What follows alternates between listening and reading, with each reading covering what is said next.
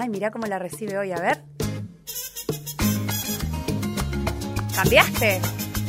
No es, cambiamos, vamos renovando. Siempre onda salsa. Ahí está, me estoy refiriendo a la doctora Gabriela Elisa Pérez. Buenos días, doctora Gaby, ¿cómo le va? Buenos días, no es que me estoy viendo con la música, perdón. Buen día, buen día, oyentes, chicos, chicas. ¿Cómo anda, Doc? Qué personaje. pero es linda la música, pum para arriba. a mí la salsa no, me va, pero. Decir. No. me acuerdo la letra. ¿Querés que te la cante? No, me hagas esto, doctora. No, dejémoslo ahí nomás. Vamos a ponernos en serio. Usted también ha mostrado sus dotes de cantante. Todos hemos mostrado. Bueno, dejémoslo ahí tal cual como dice la doctora. ¿Qué tal este viernes, Doc? ¿Cómo lo está llevando? Bueno, em, bien, bien, pero bien porque es viernes, chicos. Sí. Porque realmente tengo una semana tremenda, agotadora. Tremenda, agotadora, tiempos complicados. Todavía no la terminé, pero porque sigo con tengo que hacer capacitaciones y cosas a la tarde, así que a mil. Bueno, pero bueno, contenta. Pero hoy viene con una linda noticia. Yo me animé a decir que era una suerte de primicia que iba usted a traer aquí a nuestro programa. No sé si, si la pifié o estuve bien. No, estuviste muy bien, como siempre. Ah, y ella, la dos, viste, y si no, y la sororidad flor de piel.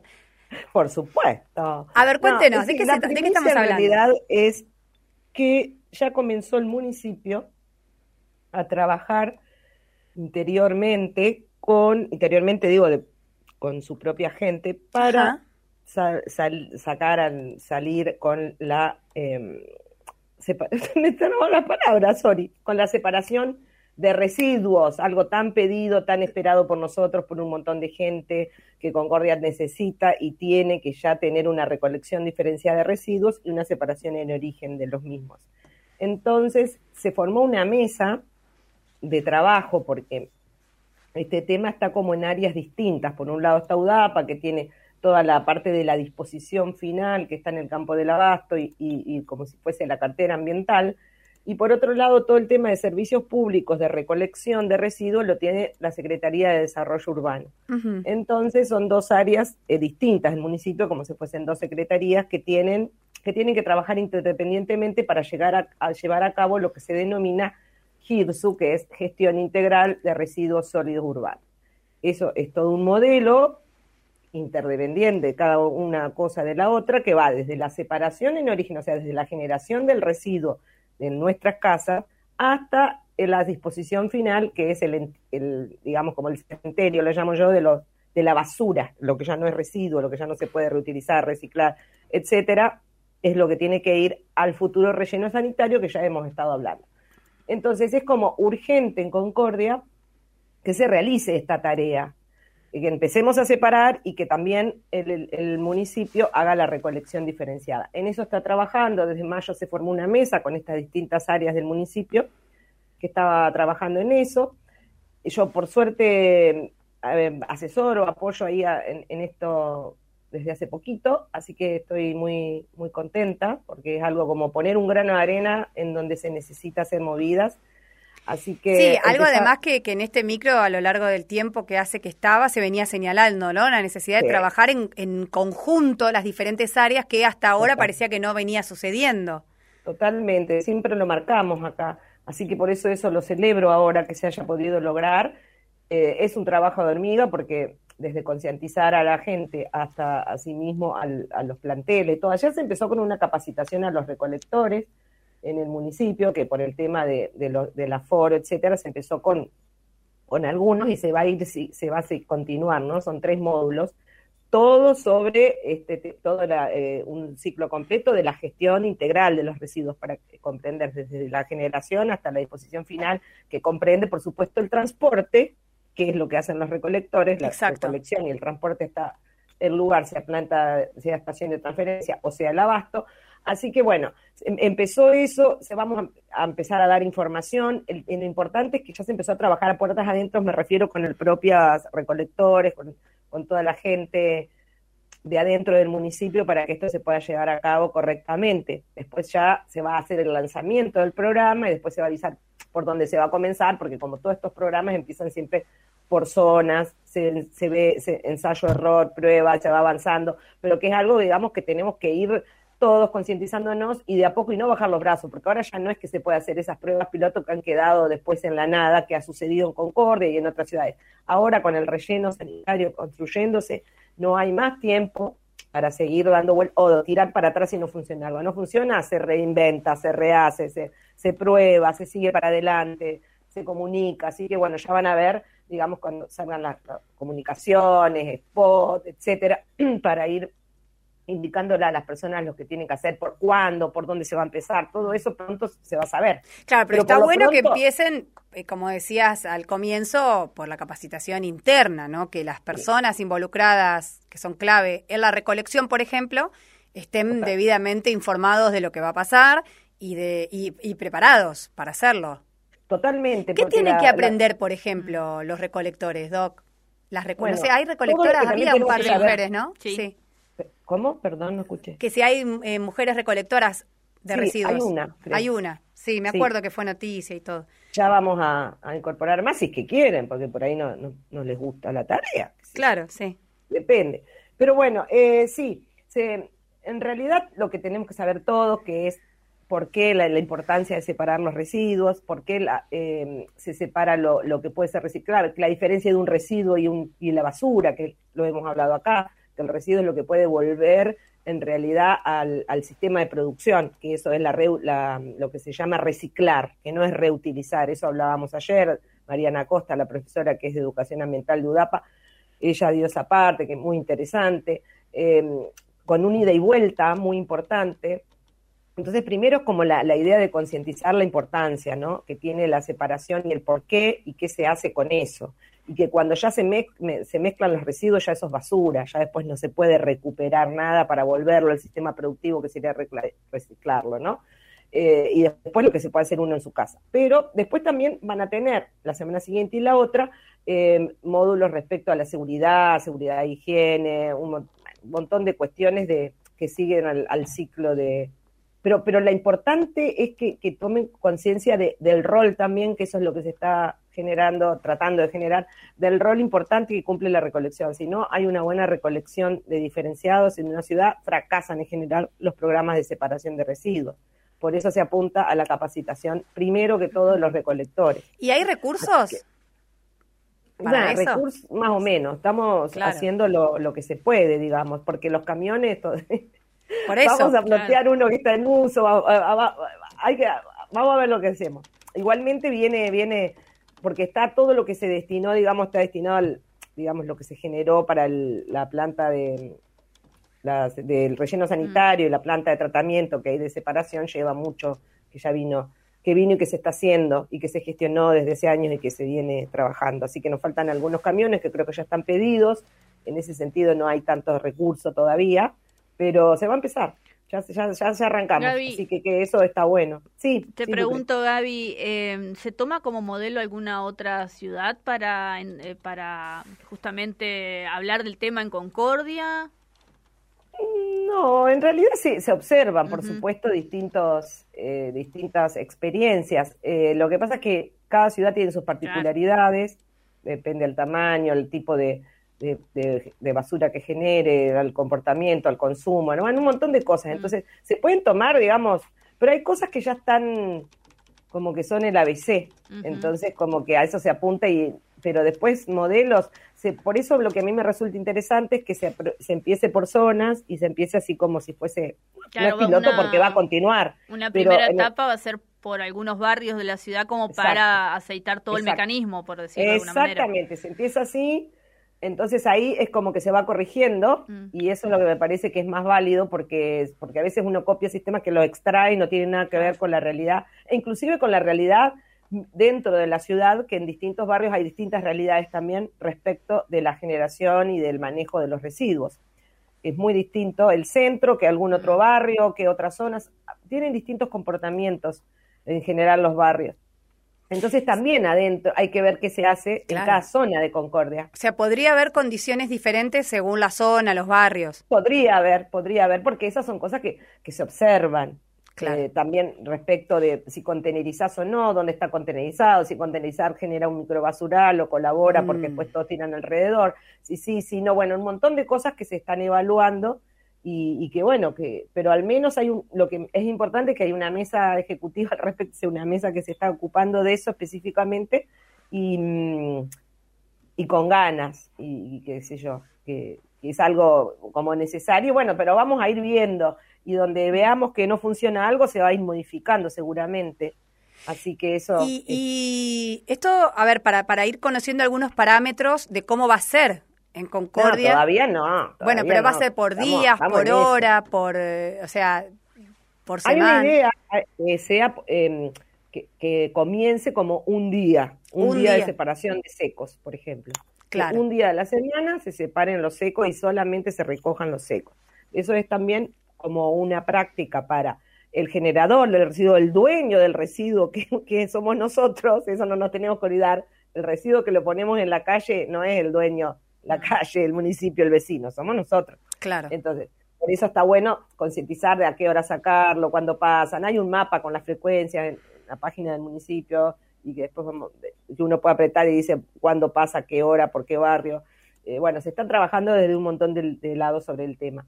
Eh, entonces, la idea es que con eso se, es como que se trabaja sobre el generador del residuo que tiene que hacer la separación inicial, que es lo que se llama esto, y el, el, recolector que tiene que no recolectar lo que no está separado ese día, por mm. ejemplo, y solo recolectar lo seco para que haya un acostumbramiento a esto, ¿no? Pero bueno, no, no quiero adelantarme mucho hasta que no, hasta que no se sepa. Sí, toda la mesa. Son ideas que estoy, que estoy planteando que pueden ser y que resultarían interesantes.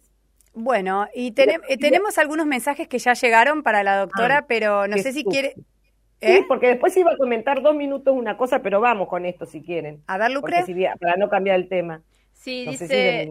Sí, buenos días, dice este mensaje. ¿Me pueden pasar por privado el celular de la doctora Gaby para acercarle algunas ideas? Dice José. No sé si el celular ah, o redes sociales. redes sociales, ajá. Eh, Gaby, digo. ¿Qué quiere dar, doctora? Sí, el eh, Tinder, dice. Si quieren pasarle mi teléfono, si no me bombardea, José, todo bien. Lo que pasa es que no sé si lo vamos a dar al aire. No, no, ahora se lo paso por No, al aire no. Ah, ah por... después la fila que tengo de gente. Ay, doctora, bueno. No, igual no.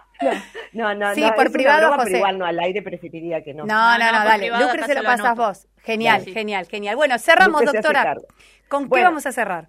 No, yo quería cerrar un poquito con esto que fue un boom en la semana, que fue un reporte del IPCC, no sé si escucharon algo respecto al cambio climático, que es un nuevo reporte del Grupo Intergubernamental, y, perdón, se me traba la lengua, Intergubernamental de Expertos sobre Cambio Climático, que se denomina IPCC, eh, que es uno, pero es el primero de tres reportes que van a hacer, ¿eh? porque acá dicen que eso como el sexto informe, no, estos, este es el primer reporte de tres que va a haber que van a, a, conformar el sexto informe de este de esta institución, digamos, no me sale.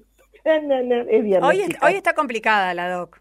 Sí, estoy complicada. No saben lo que fue mi semana, lo que es mi día. Bueno, entonces, en este primer reporte, en realidad se brinda bueno, se da una alarma espantosa, por supuesto, sobre que no puede subir más de un grado con cinco respecto de la era preindustrial, que eso ya lo hemos estado hablando, por eso no me quería, eh, digamos, adentrar en el tema específico cambio climático, sino decir lo que por ahí no se dice, que después tenemos que esperar también un reporte en realidad, que es el del grupo 3, este es del grupo 1, que habla solamente de las cuestiones físico, físicas que y evalúa la situación como está, y después el, el, tercer reporte es el que me, importa a mí particularmente también porque es el que va a evaluar las opciones de mitigación sobre estas cuestiones, cómo se puede mitigar, cómo se puede dejar de, producir tanto gas de efecto invernadero y, bueno, vamos a esperar el tercer reporte. Todo esto eh, con vistas a una reunión de la Comisión de Partes en Glasgow, en, en el Reino Unido,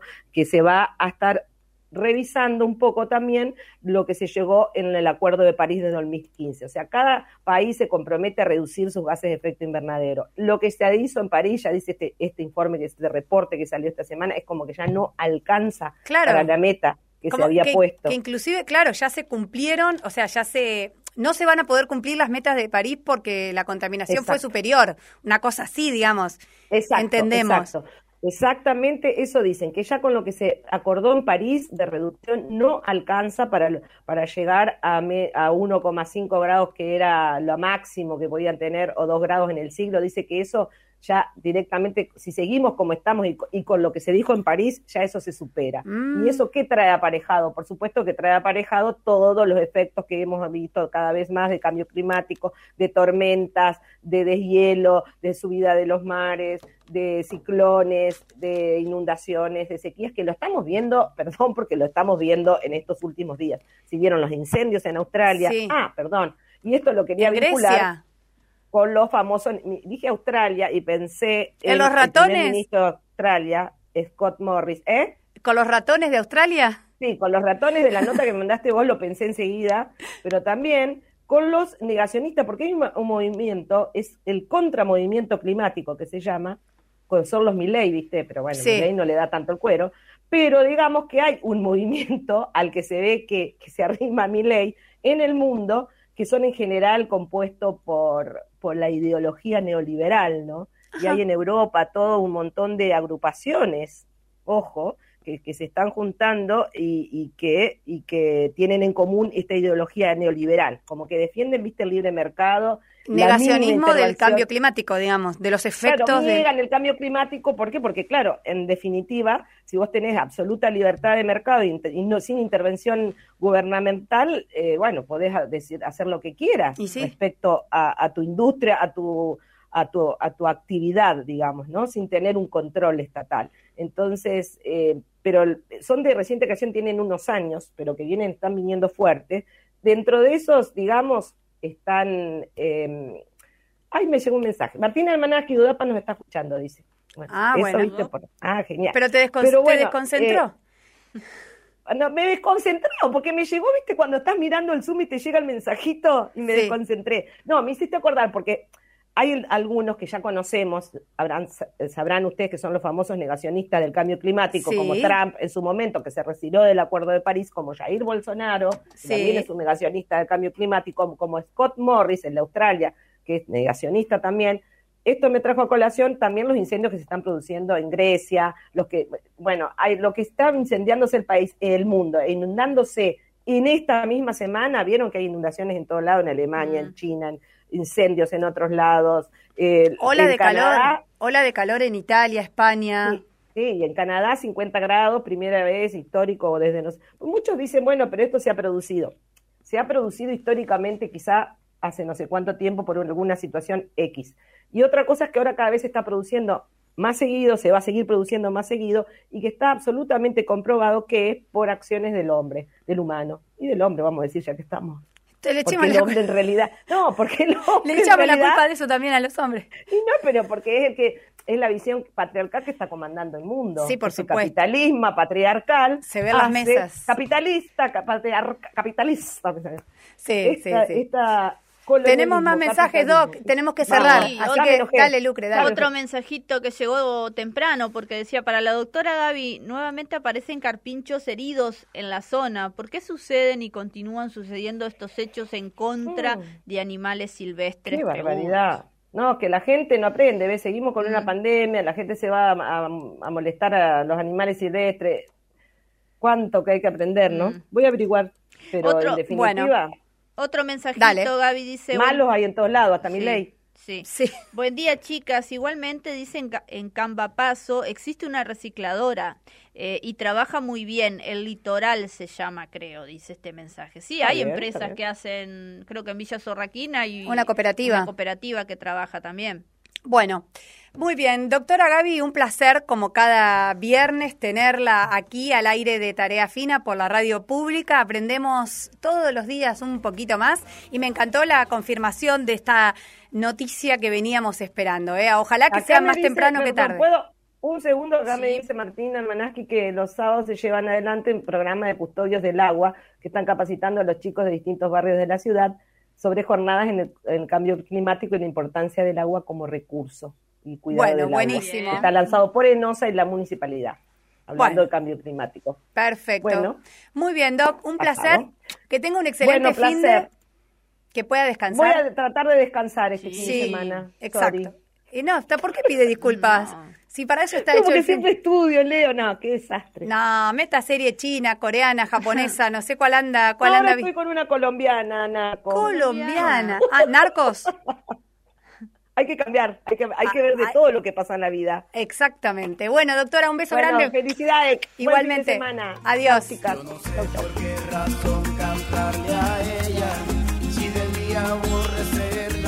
Ahí estaba, ¿eh? La doctora Gabriela Pérez, como cada viernes, cerrando las